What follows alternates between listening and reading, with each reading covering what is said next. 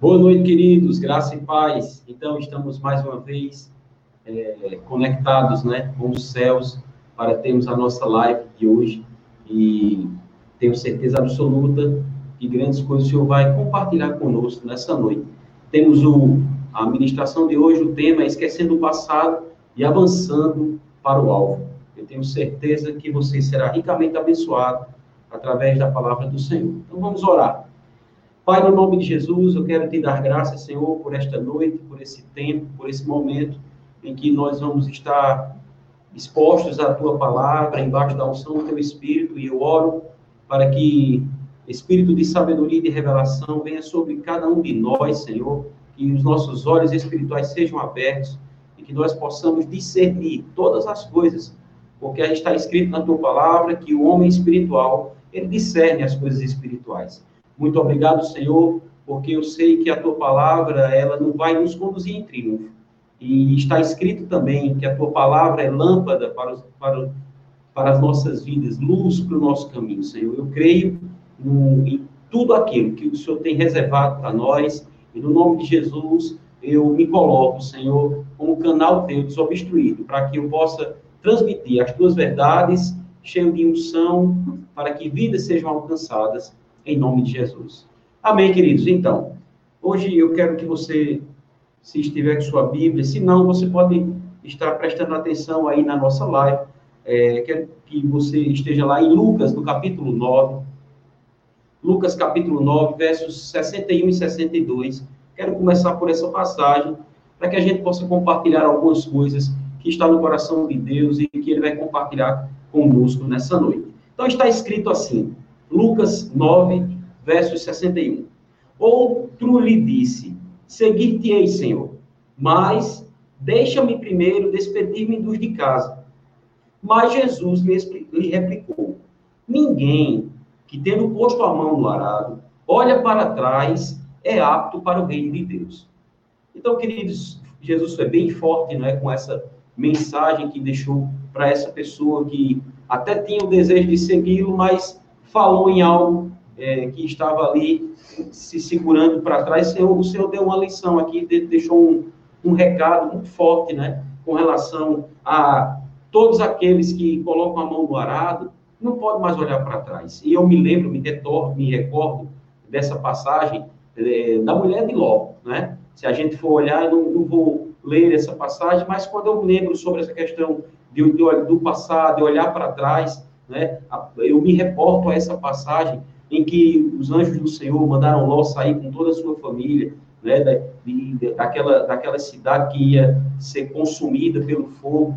E a, a orientação que os anjos deram a Ló foi: não olha para trás, né? segue o teu caminho, sai da cidade e não olha para trás. E na saída deles, no meio do caminho, a palavra de Deus diz que a mulher de Ló ela olhou para trás e instantaneamente ela ficou, se transformou em uma estátua de sal. E esse olhar para trás, queridos, é na verdade querer estar se reportando para o passado, para coisas como vivia, para situações que tinha, né? querendo ficar sempre lembrando de coisas, às vezes boas, mas também às vezes ruins. E muitas vezes essa questão de nós estarmos nos apegando ao passado não nos ajuda a nos projetarmos para o futuro e ainda impede de sermos uma bênção no presente. E a gente precisa realmente entender que quando nós estamos no Senhor, lembra, a Bíblia não diz que Deus é o grande eu era, nem será o grande eu serei. Ele é o grande eu sou. Então é o Deus do presente, é Emmanuel, Deus conosco, do hoje, do agora, desse momento, sabe? E em cada dia o Senhor se levanta como esse grande eu sou nas nossas vidas. E, e o que é que Deus é? Ele é tudo aquilo que a gente precisa que ele seja.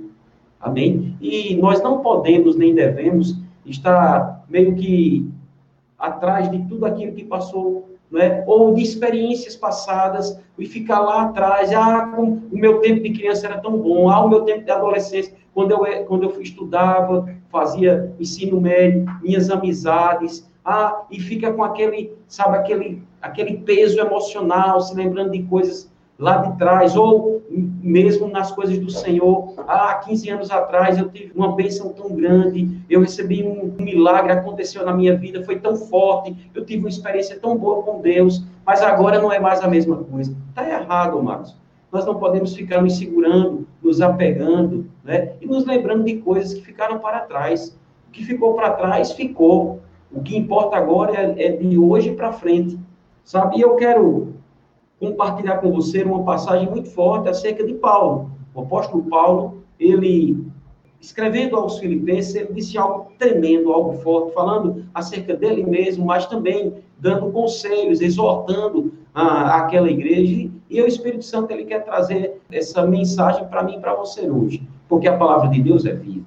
Então, lá em Filipenses, no capítulo 3, dos versos 12 a 16, eu sei que talvez muitos de vocês já tenham é, a lembrança né, dessa passagem, já talvez alguns de vocês já tenham até pregado em cima dessa mensagem, mas eu tenho certeza que você vai ser ricamente abençoado. Então, Filipenses, no capítulo 3, a partir do verso 12, diz assim: Não que eu tenha já recebido, isso é Paulo falando, não que eu tenha já recebido ou tenha já obtido a perfeição, mas prossigo para conquistar aquilo para o que também fui conquistado por Cristo Jesus. Verso 13: Irmãos, Quanto a mim, não julgo havê-lo alcançado, mas uma coisa faço: esquecendo-me das coisas que para trás ficam e avançando para as que diante de mim estão, prossigo para o alvo, para o prêmio da soberana vocação de Deus em Cristo Jesus.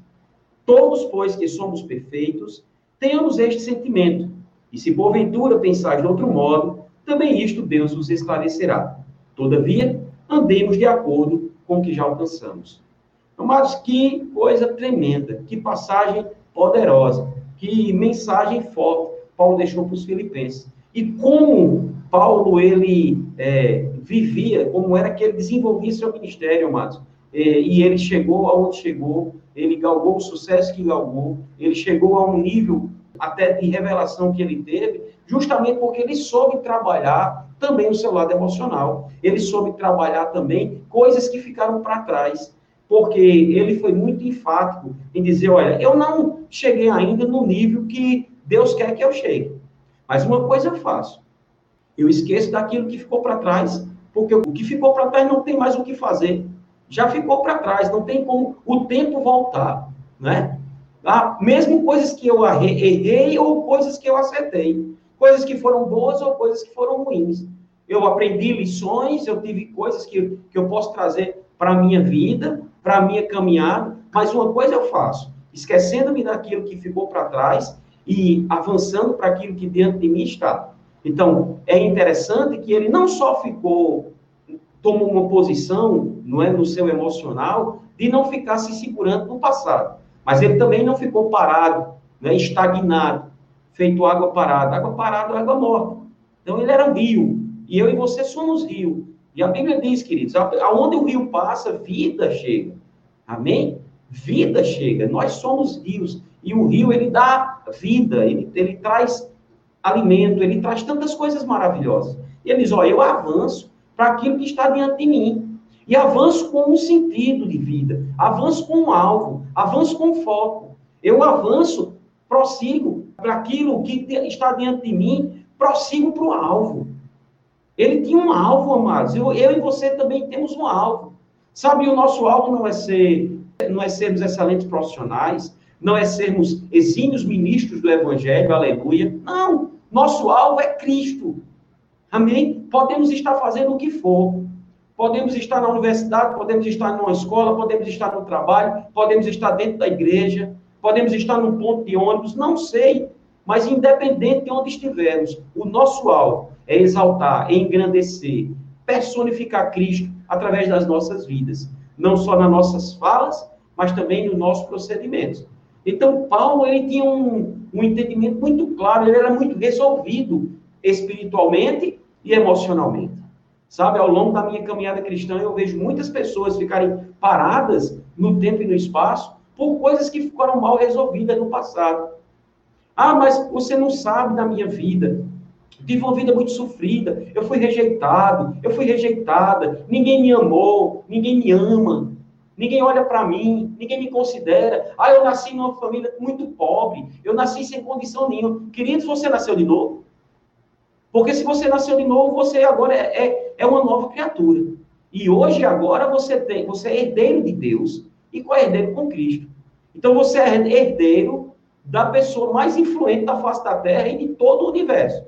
Você é herdeiro do Todo-Poderoso. Você é herdeiro do dono do ouro e da prata. Você é herdeiro, sabe, daquele que te amou de tal forma que quando você ainda não valia nada, quando você estava imerso nas trevas, ele deu o seu bem melhor, ele deu o seu, o seu filho unigênito para morrer por mim e por você. Então, hoje nós, nós temos um valor e devemos ver isso com bons olhos. E Paulo, queridos, ele precisou aprender na palavra.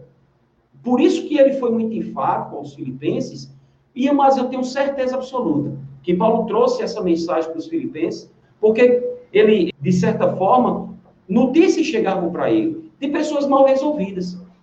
E eu não sei se isso acontece com você, mas talvez alguém que esteja ouvindo ou que vai ainda receber dessa mensagem, talvez se identifique com o que eu estou dizendo.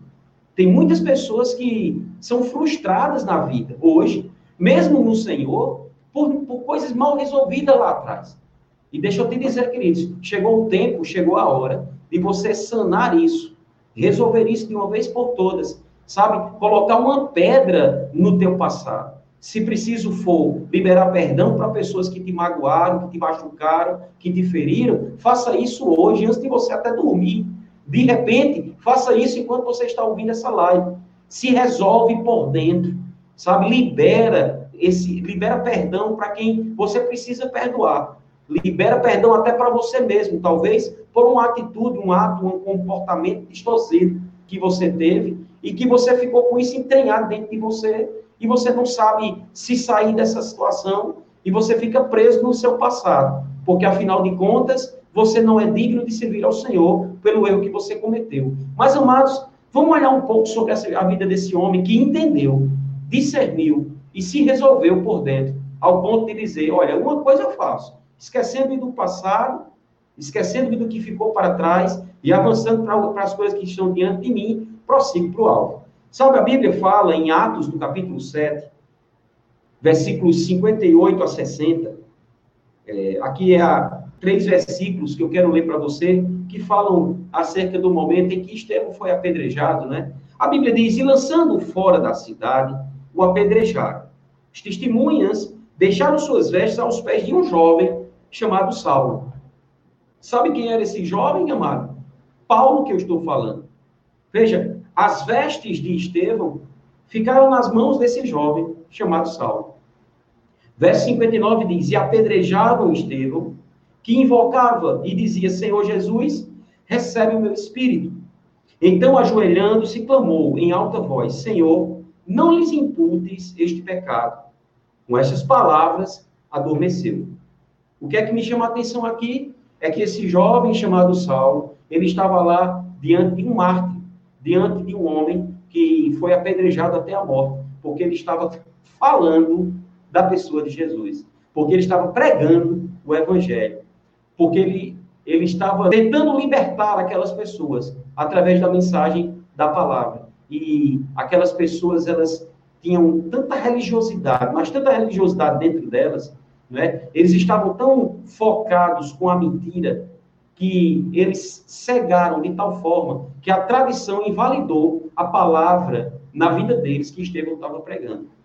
E a Bíblia é enfática em dizer que aquele jovem Saulo estava ali vendo tudo, compartilhando com tudo aquilo, porque em nenhum momento a Bíblia diz que Saulo se levantou e questionou aquele comportamento dos religiosos, né? A Bíblia não diz que Paulo interviu naquele apedrejamento de Estevão, ou seja, Paulo consentiu na morte de Estevão. Mas aí, a, a Bíblia fala em Atos, no capítulo 8, Atos, no capítulo 8, versos de 1 a 3, ainda falando um pouco sobre essa, essa história que aconteceu com Estevão, diz que naquele dia, que dia? O dia em que Estevão foi apedrejado, Marcos, e que, e que veio a, a óbito. Diz que naquele dia levantou-se grande perseguição contra a igreja de Jerusalém. E todos, Olha que coisa interessante. Todos, exceto os apóstolos do Cordeiro, foram dispersos pelas regiões da Judéia e Samaria. Alguns homens piedosos sepultaram, sepultaram Estevão e fizeram grande pranto sobre ele. Verso 3: Saulo, porém, assolava a igreja, entrando pelas casas e arrastando homens e mulheres, encerrava-os no cárcere. Olha que coisa forte, olha que coisa violenta era o que acontecia na história desse homem chamado Saulo, que lá na frente, não é? Quando se converteu ao evangelho, ele de perseguidor passou a ser perseguido. Agora eu te pergunto, se esse jovem ele não soubesse trabalhar o seu emocional, você acha que ele ia dar um passo para pregar o evangelho? Você acha que ele teria ousadia e intrepidez de falar do nome de Jesus para as pessoas? Pessoas as quais, muitas delas, ele chegou a, a, a perseguir. Talvez muitas delas ele, ele viu sendo surradas por amor ao Evangelho. Mas voltando aqui para esse versículo 1, eu quero abrir um parênteses aqui sobre algo que o Senhor Jesus ele falou antes de ser assunto aos céus, aos seus apóstolos. E os apóstolos, eles não cumpriram cabalmente aquilo que Jesus deixou como incumbência. Lembra que em Atos, no capítulo 1, Jesus disse aos, aos apóstolos, antes, antes dele se assunto aos céus, ele disse: Mas recebereis poder, não é? Ao descer sobre vós, está em Atos, capítulo 1, verso 8. Depois você pode conferir. Mas recebereis poder ao descer sobre vós o Espírito Santo. E sereis testemunhas, aonde, amados? Tanto em Jerusalém, como em toda a Judéia, Samaria e até os confins da terra. Não foi assim? Olha, olha que coisa interessante. A primeira perseguição que os cristãos sofreram foi exatamente nesse momento onde eu li essa passagem para vocês. E a Bíblia diz que essa perseguição foi tão grande que toda a igreja lá de Jerusalém, todos foram dispersos, ou seja, foram para outros lugares. Quais foram os outros lugares? Judéia e Samaria. O que é que Atos 1, 1 verso 8 diz? Que eles seriam testemunhas poderosas né, depois da descida do Espírito Santo, e não seriam só testemunhas em Jerusalém, mas em toda a Judéia e Samaria, como também até os confins da terra. Mas o que foi que aconteceu? A Bíblia fala aqui, é enfática é, em, em dizer, nesse verso 1 de Atos 8, que exceto os apóstolos. Ou seja, os apóstolos do Cordeiro, eles permaneceram em Jerusalém. Mas não era vontade de Deus não era vontade de Jesus que eles permanecessem só em Jerusalém. A vontade de Deus é que esse evangelho fosse pregado nos quatro cantos da terra. E Deus usou um quadro que aparentemente, queridos, era um quadro de dispersão, um quadro onde a igreja aparentemente, né? E isso eu posso trazer para os dias atuais. Aparentemente, parecia que a igreja estava perdendo porque eles estavam sendo dispersos. E na cabeça dos religiosos da época, na cabeça dos perseguidores dos cristãos, eles estavam ali pensando: ah, vamos se dispersar, não vai ter mais como essa história de cristianismo crescer. E aí eles estavam totalmente enganados, porque foi justamente o contrário do que Deus fez.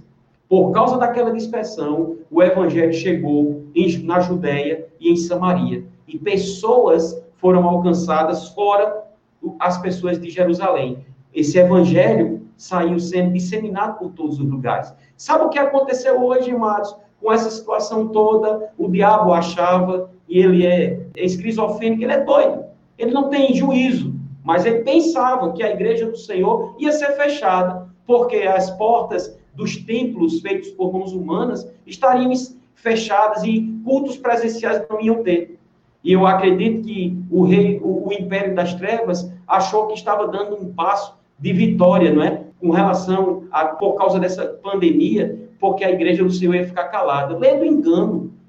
Lê do engano. Agora é que nós estamos propagando o evangelho aos quatro cantos, queridos. E o evangelho agora não tem mais, não, não, não tem mais limites. Vai chegar, inclusive, na vida dos teus familiares, que talvez alguns deles tenham até receio ou ainda são fechados para o evangelho no que diz respeito aí a uma igreja local não é? Aí assistir um culto, participar de um culto, mas de repente em casa, reclusos, sem que ninguém esteja vendo, eles estejam acessando lá o YouTube, e de repente cai no canal do Verbo Natal e estão exatamente recebendo dessa palavra.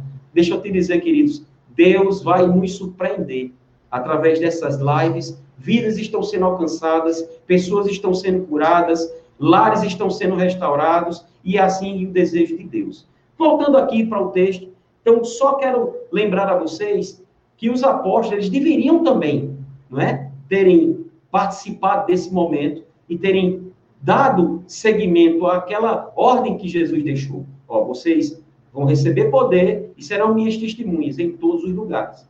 Mas glória a Deus que ele vai e fora do tempo, como Paulo falou, não é? Porque depois desse verso 3, a Bíblia ela vai começar, não é? E eu quero que você vá em Atos no capítulo 9. Atos no capítulo 9, verso 1, que aqui ele vai tratar da salvação de Paulo.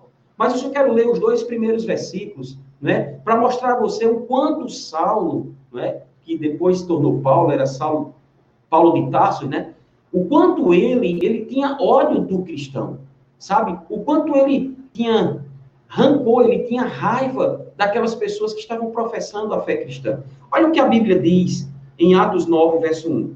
Saulo, respirando ainda ameaças e morte contra os discípulos do Senhor, dirigiu-se ao sumo sacerdote e lhe pediu cartas para as sinagogas de Damasco, a fim de que, caso achasse alguns que eram do caminho, quem era do caminho, amados? Os cristãos. O caminho. Lembra que Jesus disse: Eu sou o caminho, a verdade e a vida. E ninguém vem ao Pai a não ser por mim. Aqui a Bíblia diz, né? Caso achasse alguns que eram do caminho, assim homens como mulheres, os levasse presos para Jerusalém. Esse era o plano de Paulo. Esse era o propósito dele, para a vida dele. Por ele ser tão religioso, não é? Por ele ter um zelo exacerbado, não é? Pelas coisas da lei mosaica, da lei judaica, que era que ele seguia cabalmente. Paulo era um homem muito letrado, Paulo era um homem muito capacitado, muito instruído, mas era muito religioso. E essa religião fazia com que ele respirasse ameaças e morte contra os discípulos do Senhor. Mas aí eu não vou ler, depois você fica um dever de casa para você, leia depois os primeiros versículos de Atos 9, será a conversão de Saulo, aquele momento maravilhoso que ele teve um encontro com o Senhor Jesus, e ele perguntou, e Jesus falou para ele: Saulo, Saulo, por que me persegues? E ele disse: Quem és tu, Senhor, a quem eu persigo? E ele foi e disse: Eu sou Jesus, a quem tu persegues. Ou seja, Saulo, ele estava perseguindo aqueles do caminho. E é interessante que a Bíblia não diz que Jesus veio ter com ele e disse: Saulo, por que você está perseguindo aqueles que estão falando acerca de mim? Não. Jesus, ele se interpôs no meio. E eu quero te dizer, amado, Jesus é o mesmo ontem, hoje e será para sempre. Não se incomode de você hoje estar sendo perseguido. Porque, na verdade, as pessoas que estão te perseguindo, elas, na verdade, não estão te perseguindo. Elas estão perseguindo o próprio Senhor. Amém? Então, fica bem tranquilo. Porque se Jesus foi perseguido, né? Nós seremos também, se professarmos a fé cristã, a fé autêntica cristã, verdadeiramente o mundo, não é? As pessoas que estão no mundo e que não querem ouvir a palavra de Deus, elas não vão te olhar com bons olhos mas na verdade elas estão perseguindo o próprio Senhor, porque ele vem e intervém e intercede ao nosso respeito. Ele fica no nosso lugar, ele toma o nosso lugar diante das perseguições que vêm contra nós. Mas a Bíblia fala sobre isso. Que Saulo disse: Senhor, quem és tu, Senhor, a quem eu persigo? E ele disse: Eu sou Jesus. Amém? Então, permanece firme. E onde é que eu quero chegar? Ele com aquele encontro que teve com o Senhor, né? A Bíblia diz que ele reconheceu Jesus como Senhor e ele passou de ser perseguidor a ser perseguido. E agora eu quero ler na nova tradução à linguagem de hoje, uma versão bem interessante, lá Filipenses, no capítulo 3. Estávamos no capítulo, começamos a ler Filipenses 3, dos versos 12 a 16. Eu quero agora dar um contexto anterior a essa passagem, vou ler do do verso 4 ao verso 11. Amém? E aí, a partir do verso 12, foi aquilo que nós lemos no início do nosso culto. Então, no, no, a partir do verso 4 de Filipenses 3, na nova tradução na linguagem de hoje, a Bíblia diz assim: Isso é Paulo falando, Márcio, falando aqui aos Filipenses. É verdade que eu também poderia pôr a minha confiança nessas coisas. Se alguém pensa que pode confiar nelas, eu tenho ainda mais motivos para pensar assim. Fui circuncidado quando tinha oito dias de vida. Sou israelita de nascimento, da tribo de Benjamim, de sangue hebreu. Quanto à prática da lei, eu era fariseu. E era tão fanático que perseguia a igreja. Olha que coisa interessante, Paulo falando. Dizendo aos filipenses, queridos. Olha, eu era tão fanático. Entenda, Paulo não teve uma lavagem cerebral ao ponto de esquecer. Ele não teve amnésia de que do, como era o seu passado. Eu quero que você entenda que ele, ele lembrava de detalhes de como ele vivia antes de ter recebido Jesus como Senhor. Mas a questão é que ele não considerava mais a vida que ele tinha no seu passado. E aquilo ali não afligia mais a sua alma. Amém? Nós não, não ficamos, quando, quando chegamos no Senhor, amados, e começamos a renovar a nossa mente, nós não recebemos um, um sentido de lavagem cerebral e de ter uma questão de perda de memória. Não, não vem uma amnésia na nossa vida, ao ponto da gente esquecer de coisas que lá atrás fizemos, sejam boas, sejam ruins. E era o que Paulo estava falando aqui. Olha, quanto à prática da lei, eu era fariseu. No verso 6 diz: Eu era tão fanático que perseguia a igreja.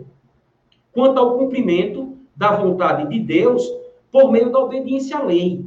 Ninguém podia me acusar de nada. Olha que coisa forte.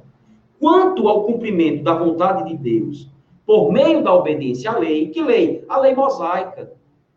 Amém? A lei dos judeus.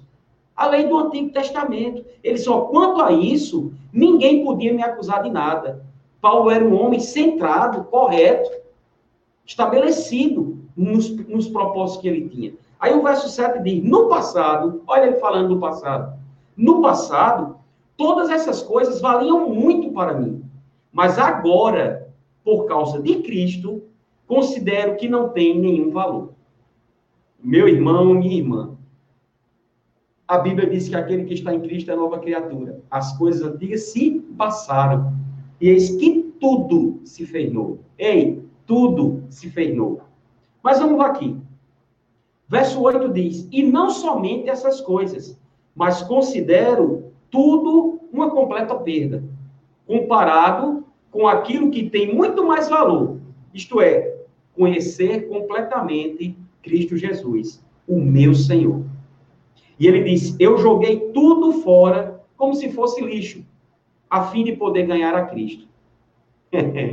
Meu irmão, ele lançou o seu passado todo no lixo, porque ele tinha algo muito mais precioso diante dos seus olhos. E ele não tinha problema nenhum de descartar tudo aquilo que aconteceu. Aí o verso 9 diz: E está unido com ele. Eu já não procuro mais ser aceito por Deus por causa da minha obediência à lei, pois agora é por meio da minha fé em Cristo que eu sou aceito. Essa aceitação vem de Deus e se baseia na fé. Meu irmão e minha irmã, ninguém hoje pode mais te condenar, porque aquele que está em Cristo, ele não, não tem mais condenação nenhuma para ele. Você é livre. Para a liberdade foi que Cristo te libertou, por mais erro que você tenha cometido no passado. E deixa eu te dizer, esse passado pode ter sido ontem. Esse passado pode ter sido hoje de manhã. Mas o que é que você precisa ter? Um arrependimento genuíno. Paulo teve um arrependimento genuíno diante de tudo que ele fez, porque, como ele disse, ele fez isso por muito zelo. Ele, na sua cabeça, no seu entendimento, parecia que ele estava fazendo as coisas certas, mas de certo não tinha nada. Era zelo exacerbado, sabe? Era uma, era uma coisa doentia, ao ponto dele ver homens como Estevão morrendo e não ter feito nada. Muito pelo contrário, ele ainda consentia na morte de outros cristãos. Mas isso não fez com que Paulo parasse no tempo e no espaço. Isso não ficou, é, ele não, Paulo não ficou remoendo isso na sua mente.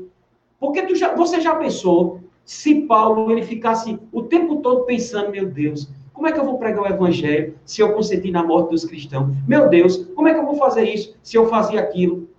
Não, isso não era um peso mais para ele, porque ele resolveu jogar tudo isso fora. Sabe? Ele resolveu desconsiderar a sua vida do pregressa. Ele era uma nova criatura. Mas vamos continuar aqui.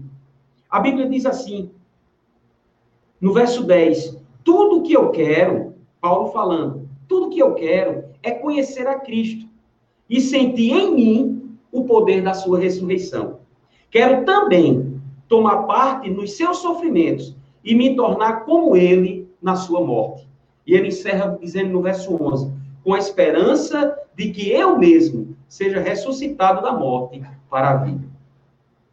Então, Paulo, ele tinha estrutura suficiente, espiritual e emocionalmente, de chegar para aquela igreja de Filipenses, né? para pessoas que estavam paradas, presas, mortas, sabe, no seu passado, segurando o seu passado, segurando os seus erros, ele tinha respaldo suficiente de dizer: ei, gente, esquece disso. Por mais que você tenha título, por mais que você seja graduado, por mais que você também tenha errado, por mais que você tenha sido isso ou aquilo, joga isso para fora. O importante agora é você se pegar com Deus. O importante agora é você olhar para Jesus, autor e consumador da sua fé, e caminhar nessa tua força, se desembaraçando do peso e do pecado que tenazmente te assedia. Então, Paulo, ele estava projetando aquela igreja, sabe, para avançar nas coisas do alto, para não ficar parado, não ficar inerte e não ficar preso no seu passado. Meus irmãos, às vezes eu fico pensando, meditando um pouco sobre a vida desse homem. Eu digo, se ele não tivesse essa ousadia de trabalhar com o seu emocional, queridos, Paulo não tinha conseguido fazer o que fez. Mas ele foi além da marca. Sabe, ele ganhou muitas pessoas para o Senhor. Ele fez nascer muitas igrejas. Ele foi pai, pai na fé de muitas pessoas. Ele treinou muitos pastores, muitos ministros. Se você ler as epístolas de 1 Timóteo, 2 Timóteo e Tito, você vê que são epístolas pastorais. Paulo dá um exemplo de como é que um ministro deve se portar, de como é que um ministro deve agir, em todos os aspectos, na fé, na pureza, no amor, sabe, na palavra, na integridade, vivendo uma vida ilibada, vivendo uma vida correta, vivendo uma vida para o Senhor. E sabe, mas dentre tantas coisas que Paulo falou, eu quero trazer algumas passagens que eu tenho certeza que vai é, fazer bem para a tua vida, vai, vai trazer saúde espiritual para você. Em Colossenses, no capítulo 1, versos 26 e 27, Paulo falando a, outra igreja agora, né? Ele diz: olha, o mistério que o mistério que estiver oculto dos séculos e das gerações, agora, todavia se manifestou aos seus santos, aos quais Deus quis dar a conhecer, qual seja a riqueza da glória desse mistério entre os gentios, isto é, Cristo em vós, a esperança da glória. Então, Paulo, ele tinha consciência, amados, de que Cristo era um com ele de que Cristo habitava nele. O que é Cristo ungido? A unção. Então ele tinha certeza, queridos. E é por isso que a palavra de Deus diz que Deus, escute isso, Deus operava milagres extraordinários pelas mãos de Paulo. Veja, quem estava ali impondo as mãos nas pessoas? Quem estava ali orando pelas pessoas? Era Paulo. Mas a Bíblia diz que era Deus, por intermédio de Paulo, que operava aqueles milagres. E deixa eu te dizer, amados, hoje não é mais Paulo, porque Paulo fez a sua parte. Paulo correu a sua carreira. Hoje sou eu e é você. E Cristo em nós é a esperança da glória. Meus irmãos, Cristo em nós é a esperança desse mundo perdido. Cristo em nós é a esperança da nossa família. Cristo em nós é a esperança daquelas pessoas que trabalham conosco, daquelas pessoas, sabe, que têm convivência conosco, daquelas pessoas que moram no mesmo ambiente que nós moramos. Cristo em nós. Isso foi Paulo falando. Agora, deixa eu te dizer, se Paulo não soubesse trabalhar o seu passado, será que ele tinha condições de externar isso, de ensinar isso à igreja? Será que ele tinha entendimento que Cristo habitava nele? Se ele tivesse o seu passado ali o tempo todo apontando os seus erros, o inimigo, o acusador das nossas almas, ele o tempo, o tempo todo lançando na mente de Paulo, lançando quem era Paulo, o que Paulo fazia. Ei, rapaz, Como é que você está dizendo aí que Cristo em você é a esperança da glória, se você vivia matando pessoas, se você vivia prendendo pessoas? Você já parou para pensar sobre isso? O quanto Paulo soube tratar o seu emocional? E é isso que eu quero deixar para você nessa noite. Saiba tratar o seu emocional de coisas que ficaram para trás, senão você não vai conseguir dar um passo em fé. Você vai ficar tímido na fé.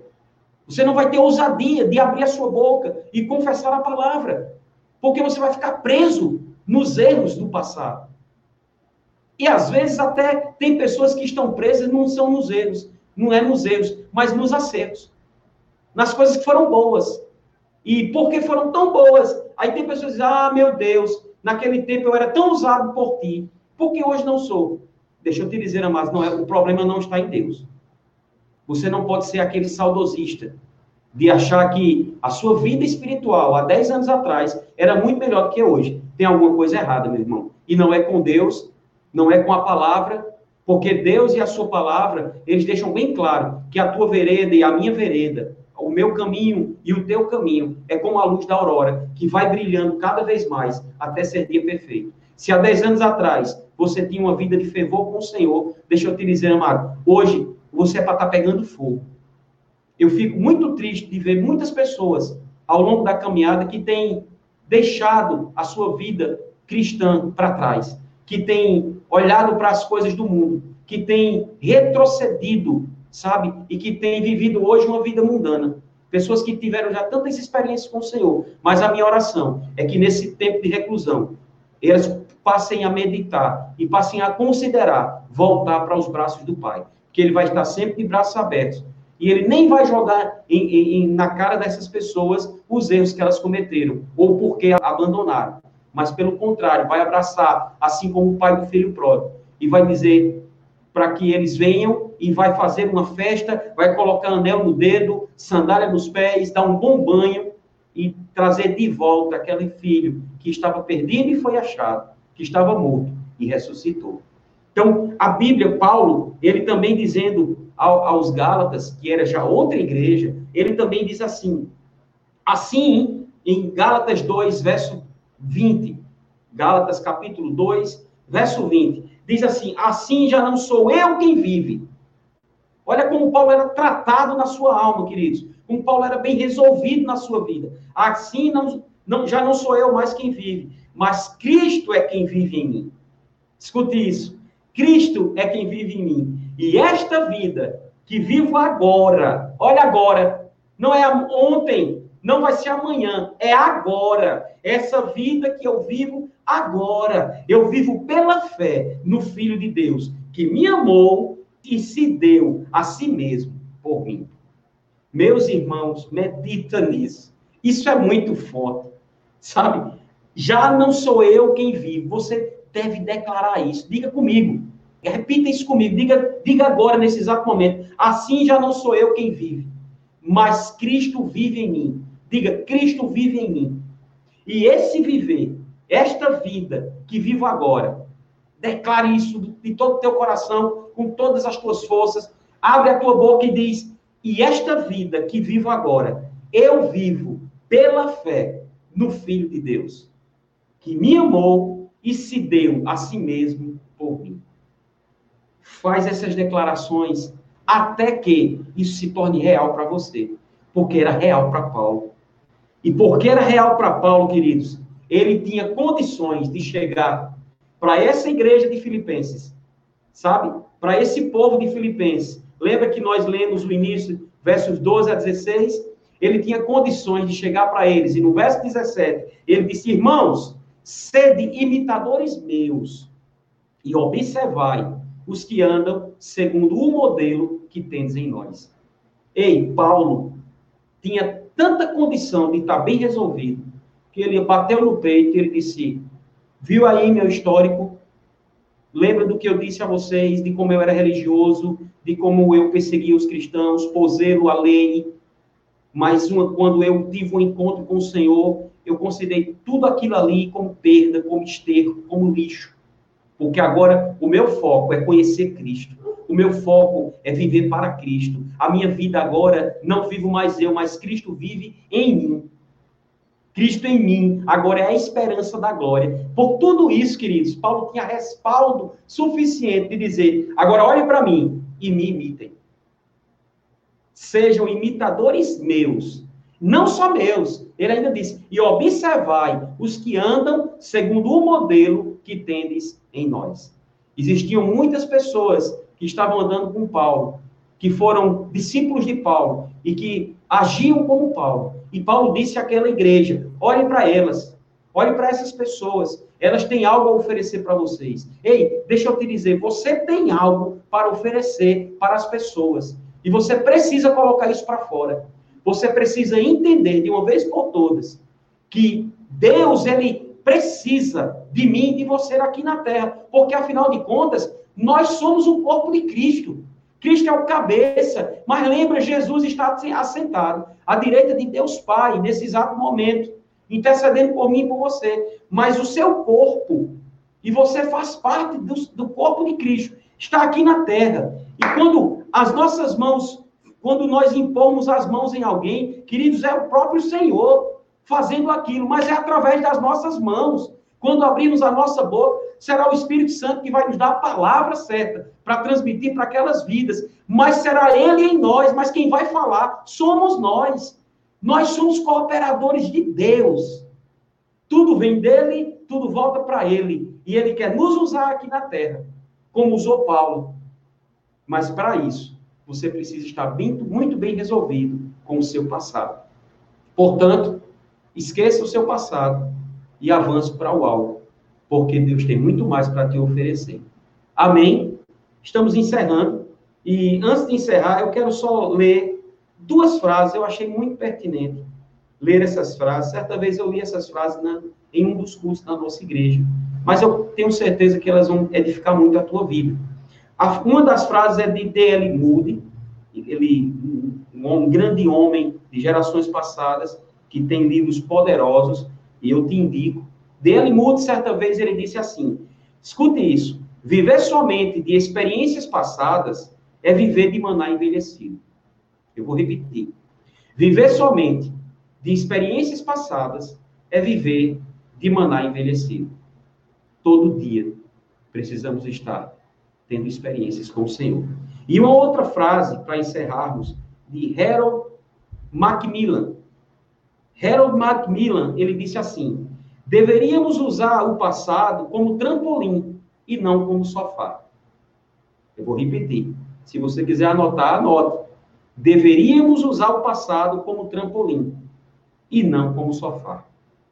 Então, que você possa, de fato e de verdade, resolver, se resolver por dentro, para que o teu passado não continue te segurando e emperrando a tua carreira.